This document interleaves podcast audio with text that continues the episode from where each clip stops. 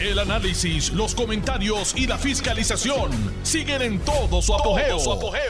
Le estás dando play al podcast de Noti1630, Sin Ataduras, con la licenciada Zulma Rosario. buenas tardes. Hoy es miércoles. Está cayendo un aguacero aquí. Hoy es miércoles 11 de mayo del año 2022. Este es Zulma Rosario, Rosario Vega, que tengo madre. Tuve una madre extraordinaria. Y estoy en Sin Ataduras por Noti1, la mejor estación de Puerto Rico y primera fiscalizando. Saludos, zombie, y a Carlito, bienvenido a casa. Vamos a ver, tenemos que hacer un gran equipo siempre. Dicho eso, pues quiero empezar haciéndole una invitación a unas charlas que van a haber en los próximos días. La primera de la que voy a hablar lo acabo de retuitear en, ¿verdad? en, mi, en mi página de Twitter. Y es una charla estadista con el licenciado Simón, Simón Carlos Valentín eh, el viernes, este viernes 13 de mayo, a las 6 de la tarde, en la Casa Cuba, que es en la calle Gardenia, número 10, número 10 en la urbanización Viascoechea, en Isla Verde. Y dicen que para información deben llamar al 787-410-8190. Pero mi amiga Madrid Romero me acaba de enviar también a Twitter, esto se está multiplicando. Somos más y no tenemos miedo. Me acaba de mandar a Twitter una información de que el 18 de mayo, o sea, una semana más tarde, dentro de una semana, perdón, a las 6 de la tarde, va a haber una charla en el comité de Ramón Luis Rivera, en la calle 2, esquina 15, en Old Forest Hills. Charla estadista a las 6 de la tarde, mayo 18, en el comité de Ramón Luis, en Bayamón, en Forest Hills. Así, y esto te invita a la sociedad civil estadista. La verdad es que eh, han despertado un monstruo, un monstruo extraordinario. Eh, si la gente pensaba que el movimiento estadista no íbamos a pechar como Dios manda y seguir adelante como nos instruyó nuestro prócer José Celso Barbosa, acaban de darse cuenta que han despertado un monstruo. Vamos a seguir trabajando arduamente los delegados congresionales están haciendo su trabajo, claro, menos Elizabeth Torres. Ustedes saben que siempre una nota discordante. Eh, siguen haciendo su trabajo y los delegados extendidos también. Si usted está interesado en darle aún más voz a este extraordinario movimiento estadista, deben sumarse a la delegación extendida y es bien simple. Usted entra al internet y pone delegates con S, delegates .us, US, delegates.us, es todo lo que tienen que hacer. Y ahí van a recibir todas las instrucciones. Ya somos muchos y entiendo que ya llegamos a los 50 estados y sigue esta, esta planificación estratégica tan importante porque eh, la presencia de los estadistas en cada uno de los estados puede hacer la gran diferencia en estas elecciones que se van a verificar en noviembre lo que se llama elecciones de medio término, los midterms. Este, y todos los eh, todos los escaños en la Cámara de Representantes Federal están tienen que pasar por ese proceso eleccionario cada dos años. En el Senado es cada seis años, pero este año eh, eso es, ¿verdad? Este, eh, no es exactamente cada dos años o cada, bueno, cada dos años siempre es. Eh, noviembre 22 y la anterior pues fue las elecciones de noviembre 20 y ya habrá otra entonces en noviembre 24, cada dos años en la Cámara de Representantes. En el Senado es cada seis años, lo que pasa es que es escalonado. Así que eh, en este año, por ejemplo, eh, el puesto de senador por Florida que ostenta Marco Rubio eh, va, va también a elección y es importante que aquellos estadistas que viven en la Florida y que se sientan que el senador Rubio dio un riversazo después que nos ha dicho consistentemente ser pro estadidad y venir a Puerto Rico a hacer campaña y ganar incluso las primarias republicanas en Puerto Rico en el año 2020, pues ahora le pone cortapisa a la estadidad. Yo pienso que eso, que a mí me encanta esta expresión de María de Lourdes eh, Santiago, que eso es hablar por los dos lados de la boca. O sea o no seas estadista. Y no puede ser que Marco Rubio ahora venga con la guasimilla de que, pues, que Puerto Rico, porque se tiene que mejorar económicamente. Mire, Puerto Rico mejorará económicamente y está mejorando económicamente, no hay ninguna duda de esto. Y los indicadores lo dicen. Pero cuando nos convirtamos en Estado, cuando tengamos derecho, derecho a la igualdad, cuando tengamos dos senadores y cuatro o cinco representantes en la Cámara, eso es la historia de los 37 entidades que entraron a la Unión Americana después de las primeras 13 colonias.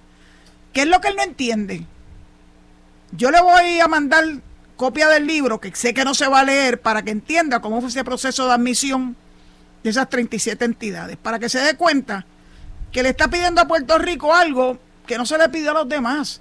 Lo único que se le pedía a los demás ¿verdad? Entidades, no todos eran territorios, quiero decírselo porque muchos por ahí andan diciendo que si convertirnos en territorio incorporado, bla, bla, bla. Mire, Texas no era territorio, California tampoco. No hay ninguna razón y mucho menos incorporado. Ese fue un término que se inventó el Tribunal Supremo en los famosos casos insulares. Así que no sigan con eso, porque eso es darle para atrás a nuestra, a nuestra gesta para conseguir la estabilidad a la brevedad posible. Un paso intermedio totalmente innecesario. No lo dice la constitución, no hay que ser un territorio incorporado y pienso yo que es una pérdida de tiempo. Lo que tenemos es que adelantar ya de una buena vez nuestra lucha por la estabilidad y hacer nuestro trabajo con los congresistas. Este es un año perfecto para hacer el trabajo con los congresistas, especialmente porque es un año de elecciones para ellos. Y habiendo 5 millones de puertorriqueños en los estados de los Estados Unidos, yo creo que es una importante oportunidad para hacernos sentir. Tienen que escribirle a sus congresistas, tienen que conocer cuál es el distrito en donde usted reside. Esto es una llamada a los estadistas que viven en Estados Unidos. Claro que no le hago esta llamada a los independentistas que viven en la estadidad, y que siempre quieren imponer sus criterios, pero no le está yendo nada bien. Ayer les dije que había un grupo que había recientemente formado. Se lo di a Ramón Rosario porque tienen un título muy similar a la, a la Asociación de Abogados Puertorriqueños. Y estos son los puertorriqueños, pero soberanistas con sede en Washington, D.C. Es que, es, que es risible esto. Ellos son los que quieren imponernos la independencia por la cocina. Ellos son los que quieren que se haga la Asamblea Constitucional de Estatus. Eh, pero no están dispuestos a venirse a vivir a Puerto Rico. Viven en la estadidad. Díganme si eso no es la cosa más absurda que ustedes pueden imaginarse. Dicho eso, alguien me preguntó en Twitter, y me hacen, me hacen muchas preguntas en Twitter y yo trato de contestar la verdad. Yo no puedo estar en Twitter las 24 horas, créanme, que yo me acuesto temprano y me levanto con la gallina. Me acuesto bien, me levanto con los gallos. me acuesto con las gallinas y me levanto con los gallos. La pregunta que me hizo es que por qué yo no estoy de acuerdo con la Asamblea Constitucional de Estatus, si eso fue lo que ocurrió eh, cuando se aprobó el ELA y yo pues naturalmente quise dentro de mis conocimientos, ¿verdad? Que no son perfectos. Pero a base de lo que yo conozco de la historia de Puerto Rico y de mis estudios sobre estos procesos, debo, ¿verdad?, decirle a todos mis oyentes que en 52 lo que se aprobó fue la Constitución, no fue el ELA. El ELA fue un nombre rimbombante que le quiso dar Muñoz para ver si lograba de alguna forma desviar la atención al problema del estatus que siempre hemos tenido desde 1898 y que no está resuelto. Seguimos siendo una colonia. Así que él incorporó y le puso ese nombre bonito al territorio, porque seguimos siendo un territorio sujeto a las disposiciones constitucionales y al ejercicio plenipotenciario del Congreso por la cláusula territorial. Así que llamarle ELA o no llamarle ELA no hace ninguna diferencia. Lo que se resolvió en el 52 fue la constitución, que sí es un paso muy importante hacia la estabilidad porque es una de las cosas que quiere el Congreso de los Estados Unidos, asegurarse que alguien que, una entidad que quiera ser considerada para admisión, tenga un gobierno democrático, un gobierno republicano, refiriéndose a que estén las tres ramas de gobierno, la rama legislativa, la rama ejecutiva y la rama judicial. Eso es un gobierno republicano. No tiene nada que ver ni con republicanos y demócratas. Así que tenemos una constitución, una constitución excelente, muy de avanzada, eh, pero apegada a lo establecido en la constitución de los Estados Unidos. No hay nada en esa constitución que tengamos que eliminar para, para por todo lo contrario. Como les digo, una constitución de avanzada, y eso fue lo que se logró en el 52, por eso se llama una asamblea constitucional, porque se estaba aprobando una constitución, pero estos izquierdistas con la ayuda de Nidia Velázquez le dan ese ribete de asamblea y le llaman indistintamente las dos cosas. Asamblea constituyente, asamblea constitucional de estatus, para confundir como estaba confundida la persona que me escribió. Ayer fue, ayer por la tarde. Que si eso no fue lo que ocurrió aquí en el 52, no, no, no. Se aprobó una constitución y el pueblo de Puerto Rico le dio el visto bueno. De hecho, mire si el, el poder del Congreso es tan amplio con los territorios que la constitución de Puerto Rico, el Congreso la revisó, le quitó algunos parámetros con los que no estuvieron de acuerdo, entre ellos el derecho a la vivienda y el derecho a la salud. Se lo eliminaron. Y en la constitución es una ley federal. Así que yo le a decir después el número de la ley federal, que es la constitución de Puerto Rico. La constitución de Puerto Rico es una ley federal para que, para que estén claros lo que estamos hablando. Así que bueno, vamos a tratar siempre de compartir con ustedes ¿verdad? nuestros conocimientos. Vamos a tratar siempre de darle importancia a estas charlas estadistas, tanto la que se va a celebrar el viernes en la urbanización Echea, en la calle Gardenia número 10, con el licenciado Simón Carlos Valentín este viernes a las 6 de la tarde. Y luego les dije que en el comité de Ramón Luis, el día 18, el miércoles que viene, a las 6 de la tarde también, allá en Forest, Hill, Forest Hills, en Bayamón. También le pedí que se sumen al grupo extraordinario de delegados extendidos que tenemos en toda la nación para que sigan impulsando la agenda estadista y para que sigan exigiéndole a los que están actualmente ocupando un escaño que o se unen a la labor de los estadistas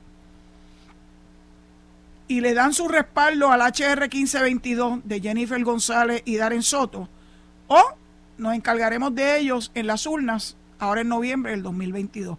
Ese idioma el americano lo entiende perfectamente bien. De hecho, cuando una persona que vive en Estados Unidos le hace un reclamo por escrito, bien sea por internet, hasta por teléfono y por correo, a su legislador, a su representante, a su congresista, responde más rápido que ligero. Yo no estoy muy segura que en Puerto Rico hagan eso, pero yo sé que en el Congreso eso funciona así. Así que hay que mantener esa lucha importante, está teniendo un gran éxito y antes de que la gente se lo pueda imaginar, tenemos la estadía encima de nosotros el proyecto de consenso que alejadamente se está cocinando con la anuencia de Jennifer y la propia Nidia Velázquez, que no le quedó de otra, porque el proyecto de ella va de picada. No cogió ni un solo sponsor adicional después de que lo sometió, vis a vis el proyecto de esta que sí sigue ganando adeptos. Pues ese proyecto de, de consenso, que quien primero solicitó que se hiciera ese esfuerzo fue el líder de la mayoría demócrata, Steny Hoyer, de Maryland, por cierto. Maryland es mi, segunda patria. Eh, por si no lo saben, mis hermanas mayores se fueron a estudiar a Maryland, se casaron y criaron a sus familias en Maryland. Yo pasaba los veranos en Maryland con mis hermanas. Y eventualmente, después que me gradué de escuela superior, fui a, estudiar mi bachillerato en Notre Dame of Maryland University. Así que Maryland tiene un valor muy importante en mi vida y me, encanta que Steny Hoyer esté al frente de esta lucha por que finalmente termine este vergonzoso estatus territorial en Puerto Rico. Si se va a lograr o no el proyecto de consenso, yo no lo sé, no tengo una bolita de cristal, pero yo pienso que sí, que tiene mayores probabilidades y que el mismo, después que tenga las tres fórmulas descolonizadoras para ponerla a la disposición del voto directo de nosotros los puertorriqueños en Puerto Rico, esta idea de independencia o libre asociación, yo no tengo ningún problema. Le voy a dar todo mi respaldo. Lo que jamás recibirá mi respaldo son las asambleas tipo Mogoya, este, donde el pueblo no vota directamente, sino que elige a unos delegados este, para que en su representación negocien, negocien este, los términos y condiciones de estos procesos. Absolutamente no. Así que bueno, pues nada, quería compartir con ustedes lo, estas dos charlas que se avecinan y que si son del área de Isla Verde, Carolina, eh, de Bayamón, pues casi están a las mismas. Yo di tantas de estas charlas durante tantos años y me las disfrutaba enormemente, enormemente. Y me parece que es la estrategia correcta porque le da la oportunidad a la persona que da la charla a contestar preguntas, aparte de hacer su alocución sobre las ventajas de la estadidad. Y contestar preguntas es importante porque a veces la gente tiene dudas no sean temerosos en contestarlas, contestenlas, claro, si tienen una contestación adecuada, si no tienen una contestación, busquen la contestación. No se la inventen, no tienen una piedra, no es un de la manga production. Cada pregunta que pueda tener una persona interesada en conocer cómo es que se logra la estabilidad y qué le representa a Puerto Rico, eso merece una respuesta. Si usted tiene dudas, pues usted pregunta. Y es importante que se le conteste las preguntas. Así que es importante también que las personas que dan estas charlas tengan los conocimientos vastos sobre estos temas. Eh, que conozcan también las mentiras de Lela. Es muy importante porque hay que desnudar a Lela. No existe, es un nombre bonito y rimbombante, sea en inglés o sea en español, el Commonwealth de Puerto Rico no es lo que quisieron engañarnos a nosotros con un nombre Estado Libre Asociado. Piénsenlo. Si usted lee eso, ni somos Estado, ni somos libres, ni somos asociados. ¿Qué demontre es eso? Pero Muñoz, muy sagaz, muy inteligente, pues quiso, como de costumbre, engañar al pueblo de Puerto Rico con esta, con esta guasimilla. Quiero también compartirles a ustedes eh, una publicación que hizo hoy eh, mi compañero tuitero Dragonfly. Y es sobre la actriz venezolana Dayana Garros. Es una actriz conocida para los noveleros y yo soy novelera, pero esta novela yo no la vi, que fue El Señor de los Cielos, pero tuvo un gran éxito. Y dicen que ella hacía el papel de la coronela Maldonado en El Señor de los Cielos. Pues resulta que Dayana Garros, que es una actriz venezolana, hace un año hizo una publicación en su cuenta de Instagram que lee como sigue, como sigue, perdón. Hoy cumplí una gran meta. Alcancé un gran sueño.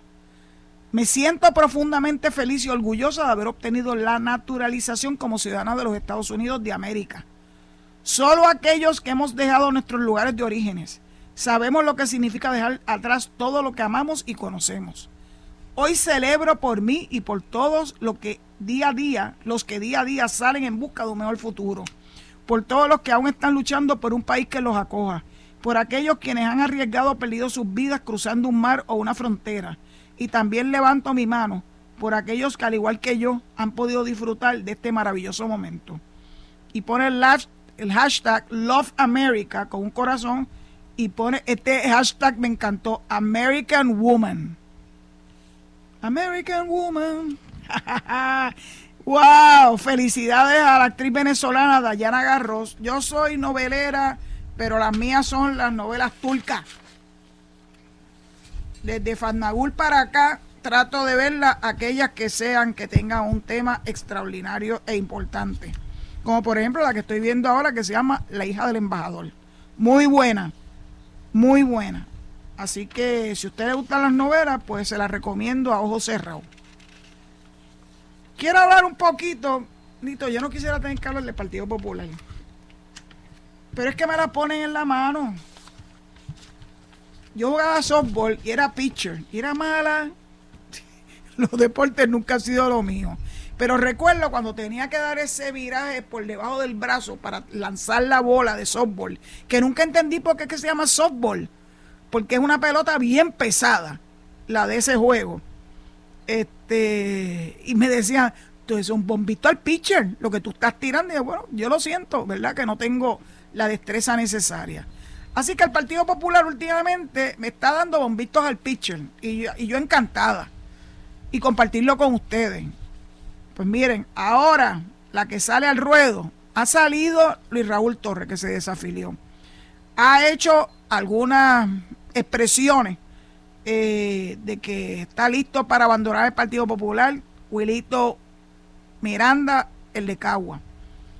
Más o menos, entre líneas, lo ha dicho el alcalde de Comerío, Josian Santiago. Son muchos.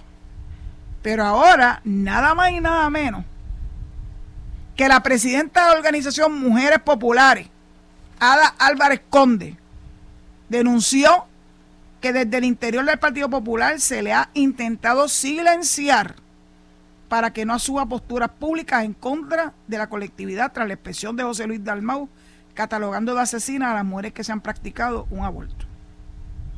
Ada Álvarez Conde.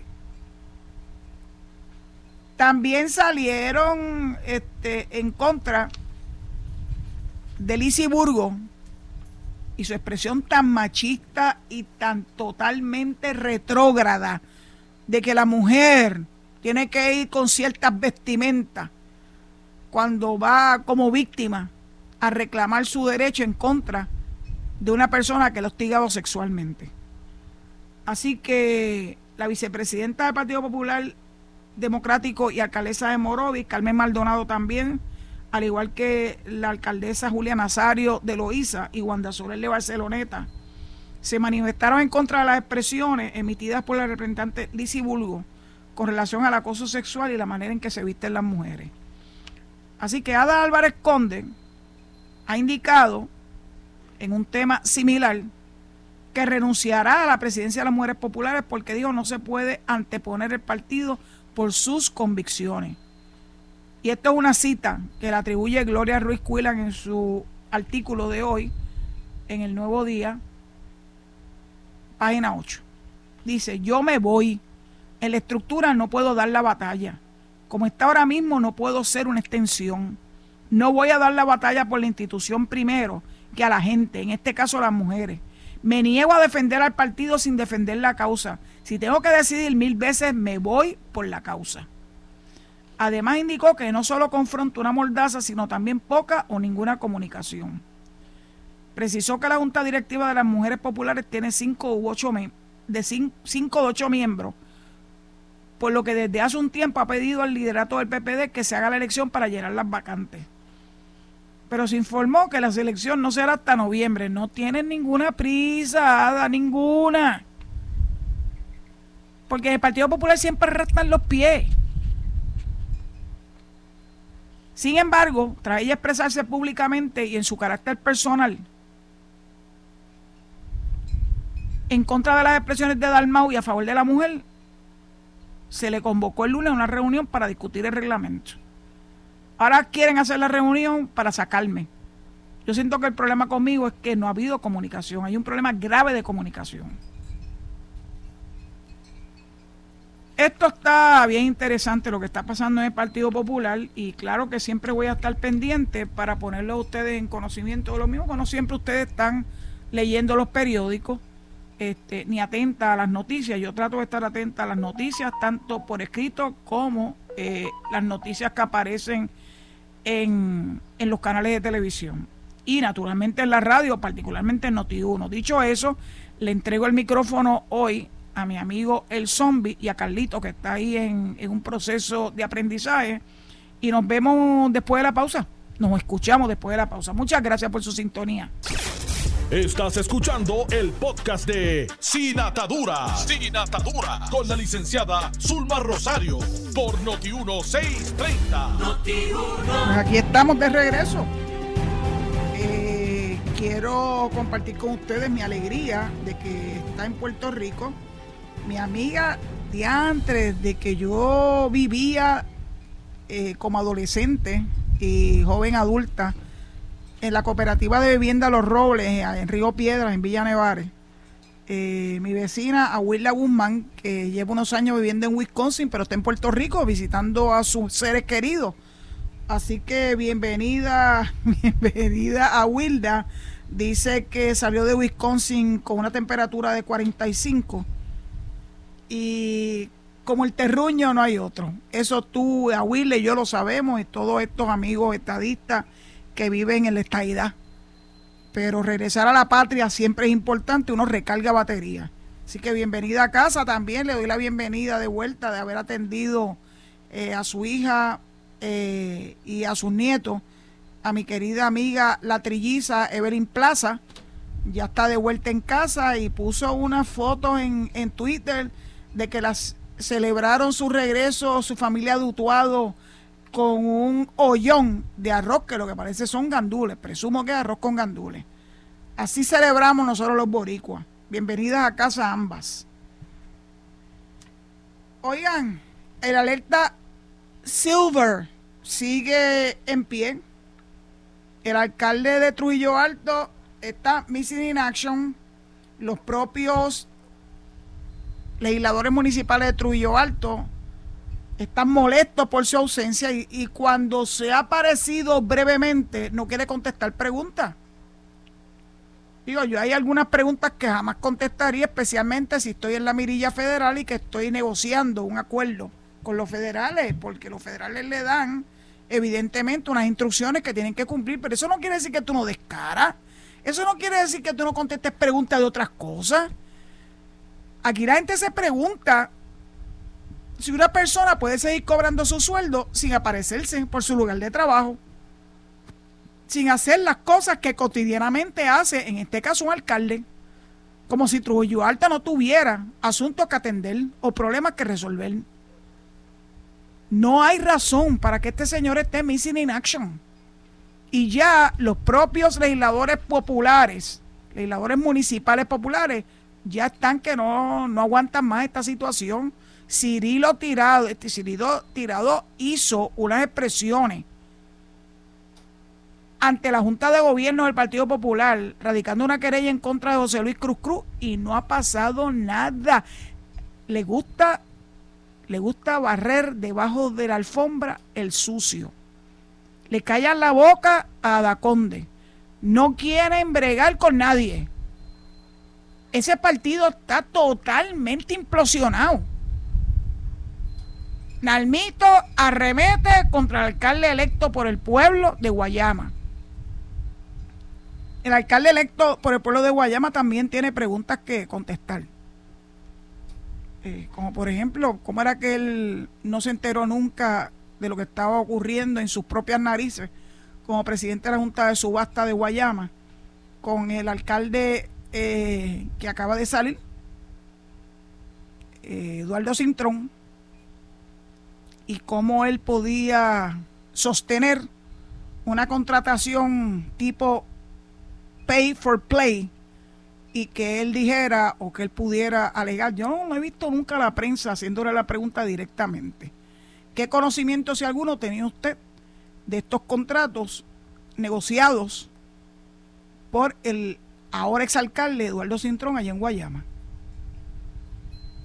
Yo creo que él tiene mucho que contestar. Y entonces vamos a utilizar aquella frase que decía Aníbal Acevedo Vila para, de alguna forma, poner en una posición incómoda a Pedro Rosselló de que no sabía era un inepto. Por eso podemos decir también del flamante nuevo alcalde de Guayama, elegido por su pueblo, de que o no sabía o es un inepto. Pues en sus propias narices. En sus propias narices. Así que bueno, esperemos que el alcalde Trujillo Alto dé cara en algún momento, que conteste las preguntas de la prensa en algún momento. Yo veo a la prensa tan tibia cuando se trata de estos personajes. No son incisivos, yo no sé por qué. De momento demuestran, qué sé yo, que no tienen lo que se necesita para hacer su trabajo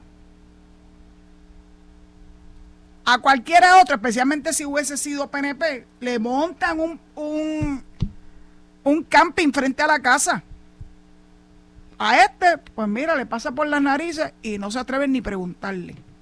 Por si acaso había alguna duda de que la prensa, gran parte de la prensa de Puerto Rico es absolutamente selectiva en sus procesos de, ¿verdad?, de escudriñar a los funcionarios públicos y exigirle que den cara ante el pueblo que los eligió, en este caso, ¿verdad? Son alcaldes. Quiero, quiero compartir con ustedes una columna que escribió, que publicó en el día de hoy, el nuevo día, en la página 43, de un gran amigo, Víctor Rivera Hernández. Víctor es popular. Es estado librista. O something to that effect. Fue secretario del Trabajo de Sila María Calderón. Ustedes lo ven con frecuencia, por lo menos semanal, en jugando pelotadura. Es una de esas personas que yo admiro y que verdaderamente quiero. Le tengo un enorme cariño. Pues él escribió hoy una columna que se llama Corrupción, Ética Pública y Multifactorialidad. Víctor, qué larga esa palabra. Antes de leerle la columna, debo decirles que cuando yo me desempeñaba en la oficina de ética, Víctor y Víctor García San Inocencio y Pedro Toledo, que Dios lo tenga en la gloria, me convocaron en más de una ocasión para que tuviéramos unas mesas de diálogo sobre corrupción y publicaron un libro al respecto. Así que este es un tema que, Víctor Rivera conoce muy bien, es un tema que yo conozco muy bien también, eh, y me gustaría compartir con ustedes la columna que él escribió, eh, porque es interesante. Dice, lo siguiente. Hace algunos días el Nuevo Día reseñó algunos comentarios de la doctora Palmira Ríos y del que suscribe como profesores de la Escuela Graduada de Administración Pública de la UPR sobre el tema de la corrupción en Puerto Rico, motivado por los más recientes arrestos. De hecho, esta es la tercera columna que redacto sobre este lastimoso tema en menos de seis meses y al parecer existe una gran preocupación de que solo estemos ante el pie de la cresta eso es como el tip of the iceberg, ¿verdad, Víctor? No es secreto que en el análisis del fenómeno de la corrupción se revive el debate de la falta de ética y conciencia pública en un número creciente de funcionarios públicos. Yo agradezco que él esté centrando su escrito en la persona, en los funcionarios, no en los partidos. Esto es un problema del individuo ello se magnifica al pensar en funcionarios públicos electos que tenían su conciencia empeñada, incluso previo a su elección. Ya tenemos unos cuantos casos de esos, Víctor. Ello se produce al palio de un escenario voraz y desmedido de financiamiento privado de las campañas políticas, de la opacidad y de la falta de transparencia que distingue esos procesos, pero se produce también ante el carácter fácilmente seducible de quienes piensan en la vida política y pública como una fuente de fácil acceso a dinero, poder y prestigio mal habido. Nunca podremos estar más de acuerdo con esto. Si la persona, y estas son mis palabras, no son las de él, viene ya con la idea en mente, número uno, que va a tener poder, que el poder le va a abrir puertas, que va a poder hacer muchas cosas con ese poder que ostente que va a tener acceso al dinero. No al dinero público solamente, porque el que trabaja naturalmente recibe un sueldo, pero al dinero de terceros que van a tener que conseguir el aval de ellos para poder, ¿verdad?, suscribir contrato, brindar unos servicios. El que entra con eso en mente es presa fácil, fácil del soborno, de aquellos que pretenden conseguir a cambio dinero. Y más si la persona, en este caso el funcionario público, lo que quiere es tener dinero, tener lujos, tener relojes y carros. Yo jamás entenderé ese, ese sentir de nadie. Porque nunca me animó eso. Yo no me considero una persona pobre, vengo de una familia de escasos recursos económicos. Y lo poco o lo mucho que tengo, me lo he ganado. Con el sudor de mi frente. En el servicio público y en la empresa privada también, porque yo tenía mi propia oficina, un solo practitioner como abogada, y también tuve durante 10 años un negocio de jardinería y paisajismo que hasta zafacones tenía que lavar y eso no se me cayó ningún canto. De hecho, mucha gente que llevaban al negocio y me miraba y me decían, adiós, pero eh, tú no eres tú y si yo soy yo. Se sorprendían. los clientes de, ¿verdad? de los jardines, del paisajismo, yo los hacía firmar un contrato y entonces se quedaban así como un poco perplejos. Este, y este contrato, y dije, bueno, yo lo redacté porque es importante que tanto usted como yo tengamos claro cuáles son las reglas de juego en esta, en esta relación, ¿verdad? Que estamos entrando. Así que uno no deja de ser nunca lo que es.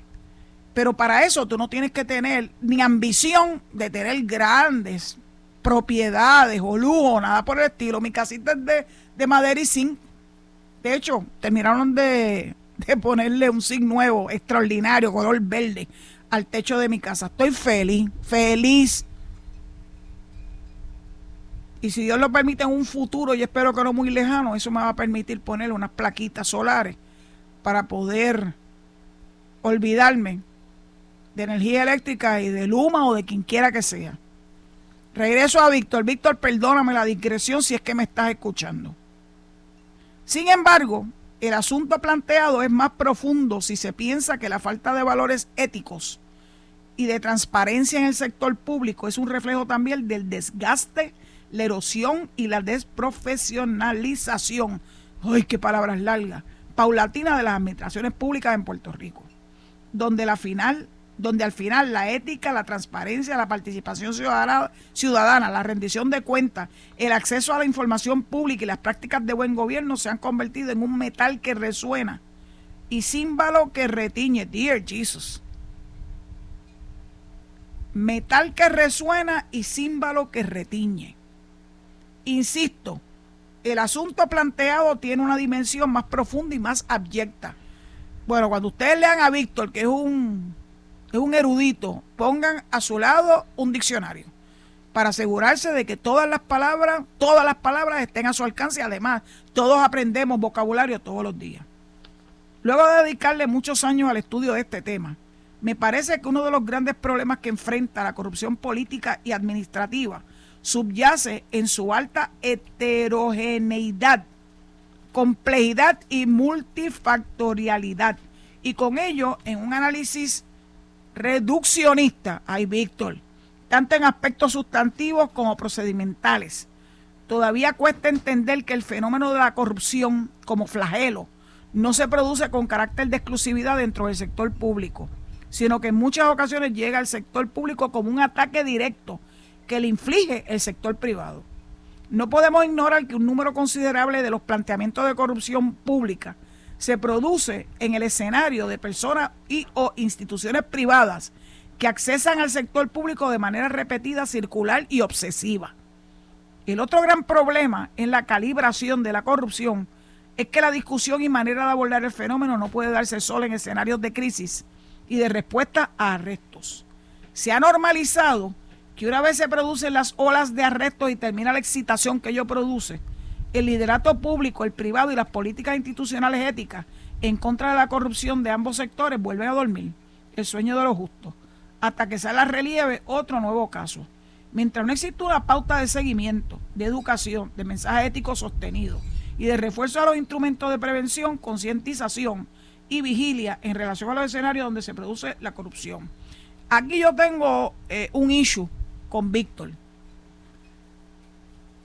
Porque si hay una oficina que trabaja incansablemente por abordar de múltiples formas la situación ética y la importancia de la ética y los valores en el servicio público en la Oficina de Ética Gubernamental.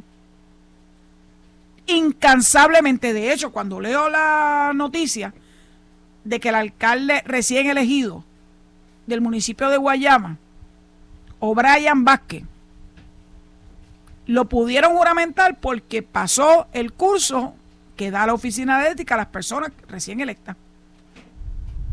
O sea que créeme, Víctor, que nuestra oficina, y sigue siendo un poco mía, jamás dejará de ser mía, como tampoco lo es corrección. Los llevo en mi corazón, están tatuados en mi corazón. Hace su trabajo, sí señor. Los adiestramientos son una cosa impresionante. Y la reacción de la gente a esos adiestramientos es una cosa bien, bien buena. Salvo que sean personas que vayan en cuerpo presente y mente ausente, porque ya tienen en su cabeza otra cosa. Yo los detectaba al vuelo, porque una de las cosas que más me gustaba, luego de dar la parte que me correspondía, cuando le daba la oportunidad, ¿verdad?, a los demás compañeros que abordaran sus temas de los que eran y siguen siendo especialistas, yo me quedaba observando a la gente. Y ese demeanor, esa manera de moverse, de gesticular, de hasta hacer señales de desaprobación o de desdén, las captaba al vuelo. Ya yo les dije el caso de, de Álvaro Pilar. Y como era mi instinto, en efecto, se metió en problemas. Así que el que vaya a los cursos que ofrece la Oficina de Ética, que son unos, unos unos cursos extraordinarios de muchos temas. No se habla de la ética pura solamente, es una clase de filosofía. Es una clase de cómo conducirse en el servicio público, cuáles son las reglas de juego, cuáles son las señales donde tú tienes que parar en seco. ¿Por qué es importante que cuando tengas dudas no saludes? Cuando tengas dudas tú llamas a la oficina para que la oficina te pueda orientar en aquello en lo que tú tienes alguna duda. Así que esto no es un issue de que no se le den, ¿verdad?, suficientes espacios. Y son obligados. Uno diría, wow, me tienen que obligar a coger cursos de ética. Sí, porque si no los cogen es peor. Antes eran 10 horas, ahora son 20 horas cada dos años. Y si no las toman, pues eso te puede representar una multa. Alguien también preguntó en estos días, una multa, miren señores, la Oficina de Ética es una agencia administrativa. La autoridad en ley, desde el 1985 en que se creó, es de imponer sanciones económicas a las personas que se les, ¿verdad? Se les eh, logra probar violación a la ley de ética. No esperen de la Oficina de Ética otra cosa, nosotros no podemos meter preso a nadie. Eso le corresponde a justicia y al FEI. Así que es importante que a esta altura ya sepamos cuál es la función de la oficina. Continúo y termino con la columna de mi amigo Víctor Rivera Hernández. La alarma es mayor porque en ese espacio de silencio, hasta que otro caso vuelva a surgir, se comete el error craso de reducir el asunto de la corrupción solo a uno de naturaleza legal, penal y de sanción, obviando las importantes dimensiones de responsabilidad social, educativa, psicológica, sociológica y de prevención de la conducta. Con todo lo que está ocurriendo en el país sobre la corrupción, urge crear un espacio para impulsar permanentemente pautas, políticas institucionales, medidas y alternativas diversas, como punto de partida y lineamiento inequívoco. El ataque, el análisis, las actuaciones y las estrategias tienen que apoderarse de la discusión y combatir el fenómeno. En la medida que humildemente yo pueda seguir combatiendo el, el el fenómeno desde esta trinchera que tengo el privilegio de tener un micrófono frente a mí y poder comunicarme con ustedes todos los días. Agradecida de su sintonía. Yo voy a seguir utilizando para seguir combatiendo la corrupción. Hablo de muchos temas, pero si ustedes ven esos temas de alguna forma u otra, también están concatenados, la palabra de hoy, con la corrupción, a veces indirectamente, a veces directamente. Hay mucho trabajo para hacer. Víctor, gracias por tu columna. Pero no es solamente el trabajo de las agencias, es un trabajo de las instituciones empezando por las instituciones sociales cívicas, la iglesia. Esto es un trabajo de todos, no es solo del gobierno. Cada vez que alguien dice, ah, eso le toca al gobierno, yo reacciono porque no me quedo callada, para bien o para mal. Digo, no, no, no. Eso te puede corresponder a ti en tu carácter individual. Reflexiona sobre eso. Claro que el gobierno tiene cosas que aportar, mucho que aportar, porque lo elegimos para que nos represente, para que actúe en nuestra, ¿verdad? En, a, nombre nuestro, para que nos brinden servicio, para que nos aclaren nuestras dudas, para que se comporten de una forma que no se le pueda a nadie señalar como una persona que no es un buen modelo a seguir. El servicio público es un servicio de modelaje todos los días. No importa en qué, en qué te desempeñes dentro del servicio público.